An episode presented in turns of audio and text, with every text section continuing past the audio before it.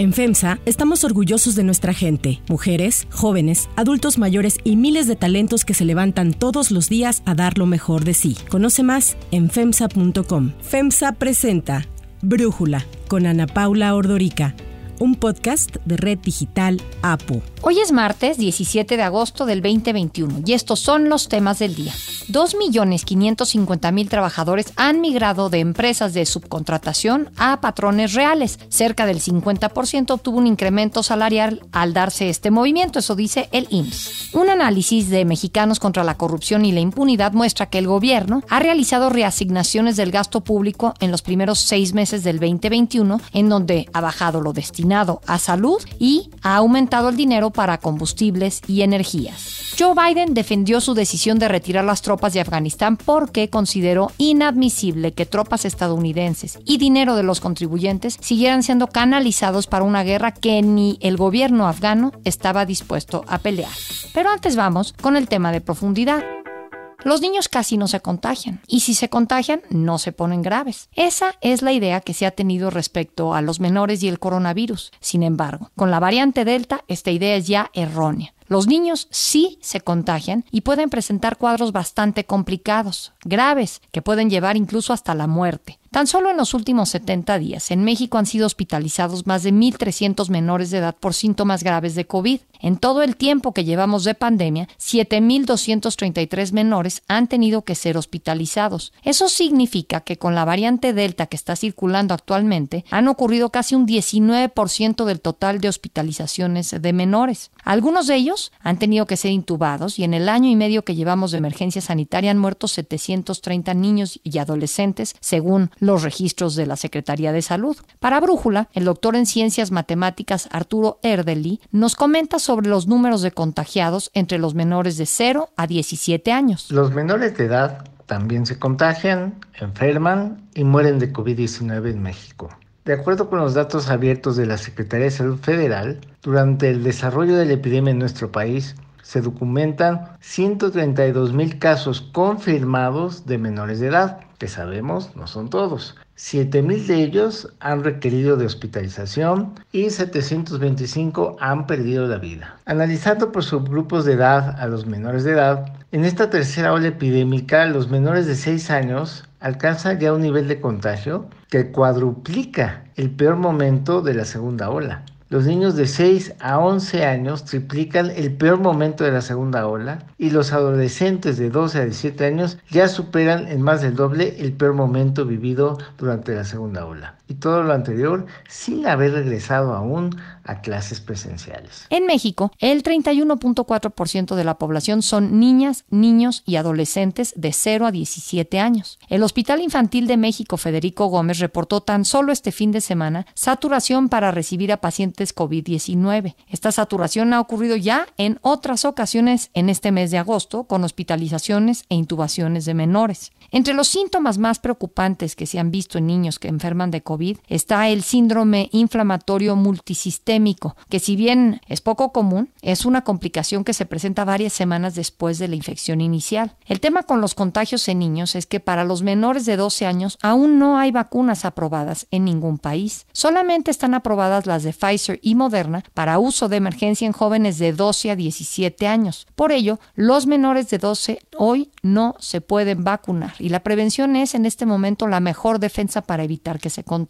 Aún se están realizando ensayos clínicos para ver cómo funcionan las vacunas en los niños. Se debe definir si son seguras y cuál debería ser la dosis adecuada. Pfizer BioNTech ha hecho pruebas en más de 4.600 niños en tres diferentes grupos de edad en Estados Unidos. Se espera que los resultados preliminares se tengan en septiembre. En cuanto a Moderna, los estudios se están haciendo con 6.700 niños. De todas maneras, hay un debate actualmente sobre si se debe privilegiar vacunar a los menores en el mundo cuando hay países que no han podido vacunar ni a sus médicos. Así lo ha dicho el director de la OMS, Tedros Adhanom. I understand why some countries want to vaccinate their children and adolescents, but right now I urge them to reconsider and to instead donate vaccines to COVAX. El presidente Andrés Manuel López Obrador ha pedido tener cuidado ante los intereses económicos de las farmacéuticas para vender vacunas para menores de edad. No estar sometidos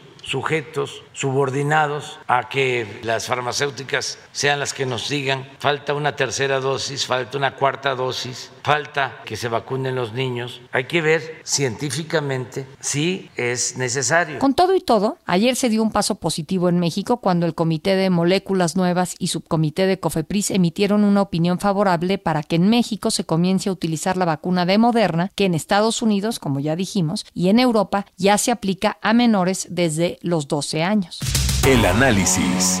Para profundizar más en el tema, agradezco a la doctora Rosalind Lemus Martin, doctora en biología molecular de la Universidad de Oxford, platicar con nosotros. Rosalind, la variante Delta entiendo que tiene que ver con que esté ahora dándose un aumento en el número de casos en menores. ¿Qué otras razones ves tú para este aumento? La segunda razón, además de la variante Delta, eh, obviamente es el aumento en movilidad, que es lo que está pasando en el mundo, que ya se relajaron las medidas, porque el año pasado pues no estábamos viendo tantos casos de niños que sí se presentaban, pero no estábamos observando tantos casos. ¿Por qué? Porque los niños estaban en confinamiento con los papás, las medidas eran mucho más estrictas. En este punto de la pandemia, en la mayoría de los países, las medidas ya se relajaron, por lo tanto la movilidad aumenta y los niños, bueno, muchos están en verano, van a, clases de verano, etcétera, o van con sus papás al centro comercial, de vacaciones, etcétera, y eso ha hecho que se incrementen los casos en niños. Ahora, ¿sientes que los niños todavía tienen menos posibilidad de contagiarse y luego de contagiar a otros de COVID? No, definitivamente los niños, de hecho hace meses también el doctor Antonio Fauci lo había comentado, los niños se contagian de COVID-19, se enferman de COVID-19, se contagian del virus, se enferman de COVID-19 y además pueden transmitir el virus asintomáticamente. Entonces, no es que tengan una carga viral, se ha visto que incluso los niños pueden tener una carga muy similar a la de los adultos, entonces podrían estar contagiando la misma forma que contagian los adultos y se podrían estar enfermando, como ya lo estamos viendo en Estados Unidos, se pueden enfermar de la misma forma que se enferman los adultos y estar hospitalizados de gravedad. Ahora, se habla del regreso a clases en México en estos momentos. ¿Tú crees que deben de regresar los niños a las aulas en México ahora? Leía yo que UNICEF le está pidiendo a la SEP que se haga ya este regreso a clases presenciales porque ve riesgos mínimos de contagios entre niños. Que definitivamente esa información que ellos están dando no es correcta científicamente. Lo que se está observando en Estados Unidos es muy claro, se observó incluso en Reino Unido, pero en Estados Unidos ahora es mucho más marcado, donde en varios estados, incluso en Texas estábamos viendo el fin de semana imágenes y entrevistas donde se presenta que niños se están enfermando de tal forma que tienen que ser hospitalizados y ya no hay suficientes camas. Entonces los niños están en una situación ahora que tienen que esperar para que se desocupe una cama para poder ocupar esa cama y ser tratados, ¿no? Entonces,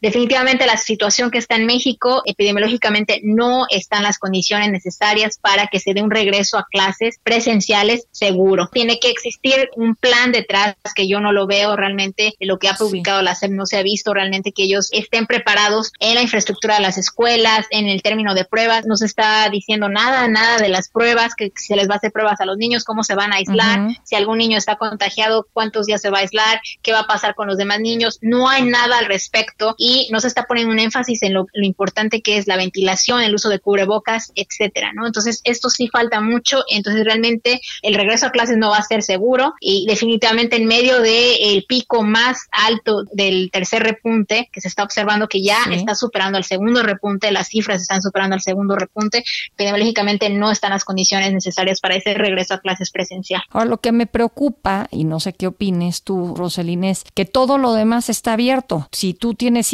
los puedes llevar al centro comercial, los puedes llevar a restaurantes, los puedes llevar a parques de diversiones, los puedes llevar a hacer mil actividades, pero no pueden ir a la escuela. Y para muchos niños entiendo que el espacio de la escuela es el más seguro que pueden tener y los contagios se están dando más bien en todas estas otras actividades y de las pocas escuelas que han podido regresar no han tenido realmente muchos contagios en el ámbito de las aulas. Sí, en casa, sí, con sus familias familiares, pero no en la escuela. ¿Qué opinas, Roselyn? Quizás estas escuelas, obviamente no hay que generalizar, pero hay muchas escuelas que están tratando de tomar las medidas necesarias. Y entonces, en un ambiente seguro, sí se disminuye mucho más la posibilidad de algún contagio. Pero también recordemos que los niños en este punto no están vacunados porque todavía no está lista la vacuna para menores de 12 años. Entonces, indudablemente hay un riesgo, sea en la escuela, sea en el centro comercial, en eh, la playa, siempre hay un riesgo de que los niños puedan estar contagiados. Y no solamente eso, de que puedan contagiar a sus padres o que incluso los padres, si no se cuidan, aunque estén vacunados, puedan contagiar a los niños. Entonces, sí, realmente hay que proteger esto muy bien. Obviamente hay que balancear muy bien, que sí, indudablemente la parte psicológica y la parte educativa tiene que eh, también evaluarse y obviamente los niños psicológicamente están sufriendo en, no estar en, clases presenciales, pero en este punto, no estoy diciendo que nunca se dé el regreso a clases, no es el momento adecuado, podría darse quizás en algunos meses donde ya los casos hayan disminuido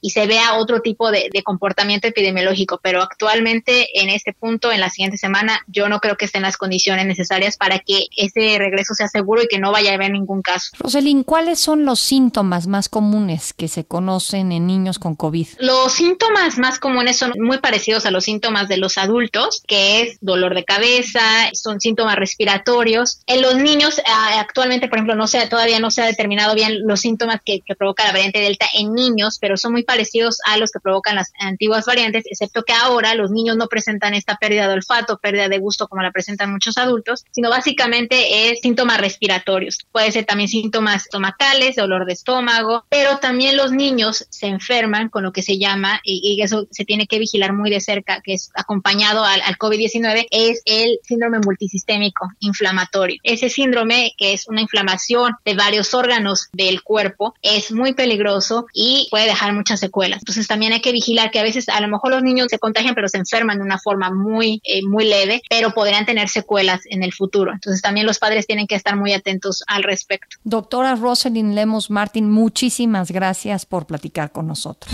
Si te gusta escuchar Brújula, te invitamos a que te suscribas en tu aplicación favorita o que descargues la aplicación Apo Digital. Es totalmente gratis y si te suscribes será más fácil para ti escucharnos. Además, nos puedes dejar un comentario o calificar el podcast para que sigamos creciendo y mejorando para ti.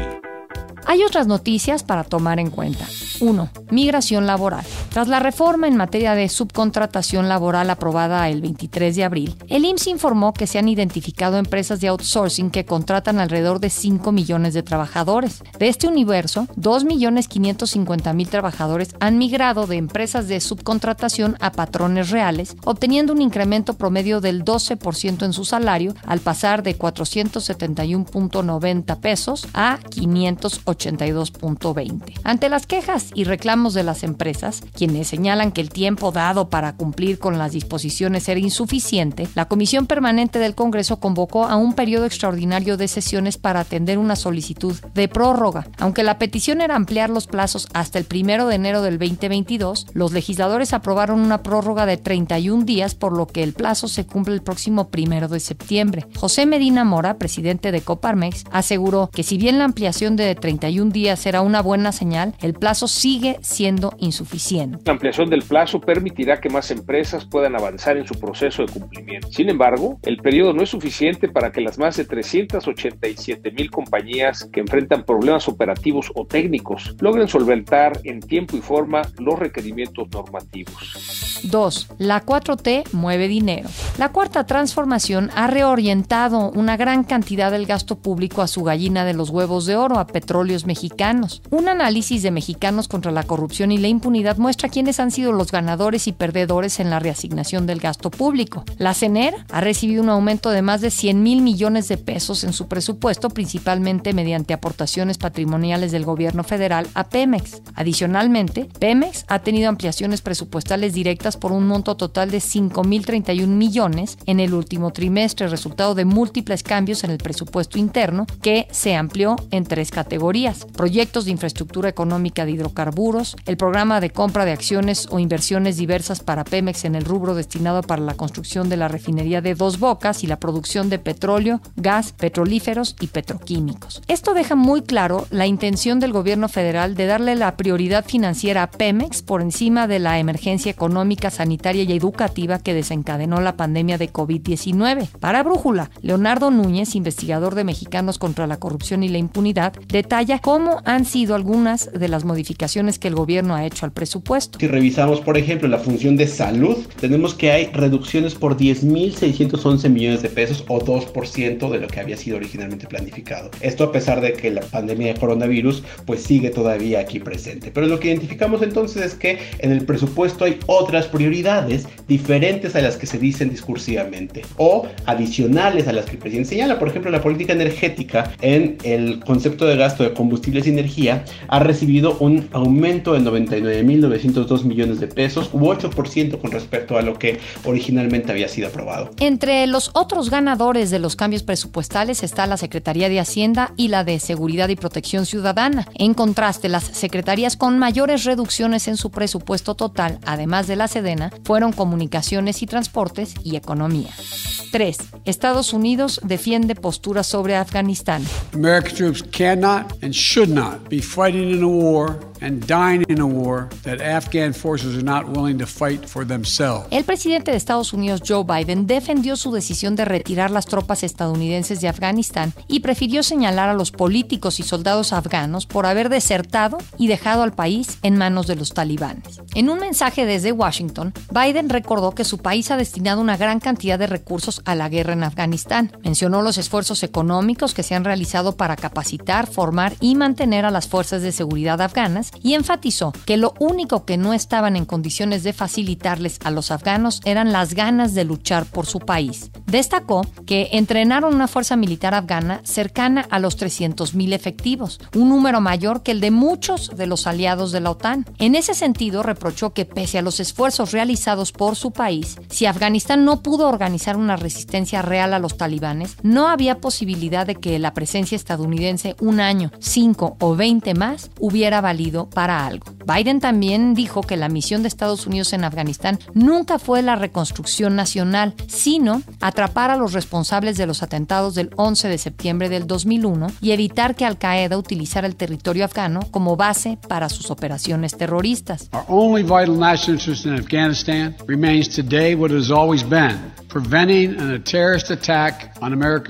El presidente señaló que cuando heredó el acuerdo alcanzado entre los talibanes y su antecesor Donald Trump, tuvo que decidir respetarlo o bien mandar a luchar durante una tercera década a más soldados estadounidenses, mientras las fuerzas afganas se negaban a hacerlo. Dijo que le tocó ser el cuarto inquilino de la Casa Blanca en tener que lidiar con la guerra de Afganistán. Sin embargo, aseguró que no estaba en sus planes heredar este conflicto a un quinto mandatario. Biden advirtió que su gobierno defenderá a sus ciudadanos con una fuerza devastadora si los talibanes atacan al personal estadounidense o sabotean la evacuación de Afganistán. El viceconsejero de Seguridad Nacional de Estados Unidos, John Feiner, dijo que su país se centrará en las maniobras en el aeropuerto de Kabul que ayer retomó actividades y donde fuerzas estadounidenses analizan sacar a los afganos en riesgo de represalias de los talibanes. El portavoz del Departamento de Estado Ned Price aseguró que el gobierno de Estados Unidos solo reconocerá a un gobierno talibán en Afganistán si respeta los derechos de las mujeres y se aparta de movimientos extremistas como Al Qaeda. The fact is that a future Afghan government that upholds the basic rights of its people, that doesn't harbor terrorists, and that protects ba- the basic rights of its people, including the basic fundamental rights of half of its population, its women and girls. That is a government that we would be able to work with. Por su parte, el Consejo de Seguridad de Naciones Unidas exigió un cese a la violencia, así como la creación de un nuevo gobierno inclusivo y representativo. Yo soy Ana Paula Ordorica. Brújula lo produce Batseba Feitelson. En la redacción, Elizabeth Rangel. En la coordinación, Christopher Chimal. Y en la edición, Omar Lozano. Yo los espero mañana con la información más importante del día. Oxo, Farmacias ISA, Cruz Verde, Oxo Gas, Coca-Cola FEMSA, Invera, Torrey y PTM son algunas de las muchas empresas que crean más de 245 mil empleos tan solo en México y generan valor como parte de FEMSA. FEMSA presentó Brújula con Ana Paula Ordorica, un podcast de Red Digital APO.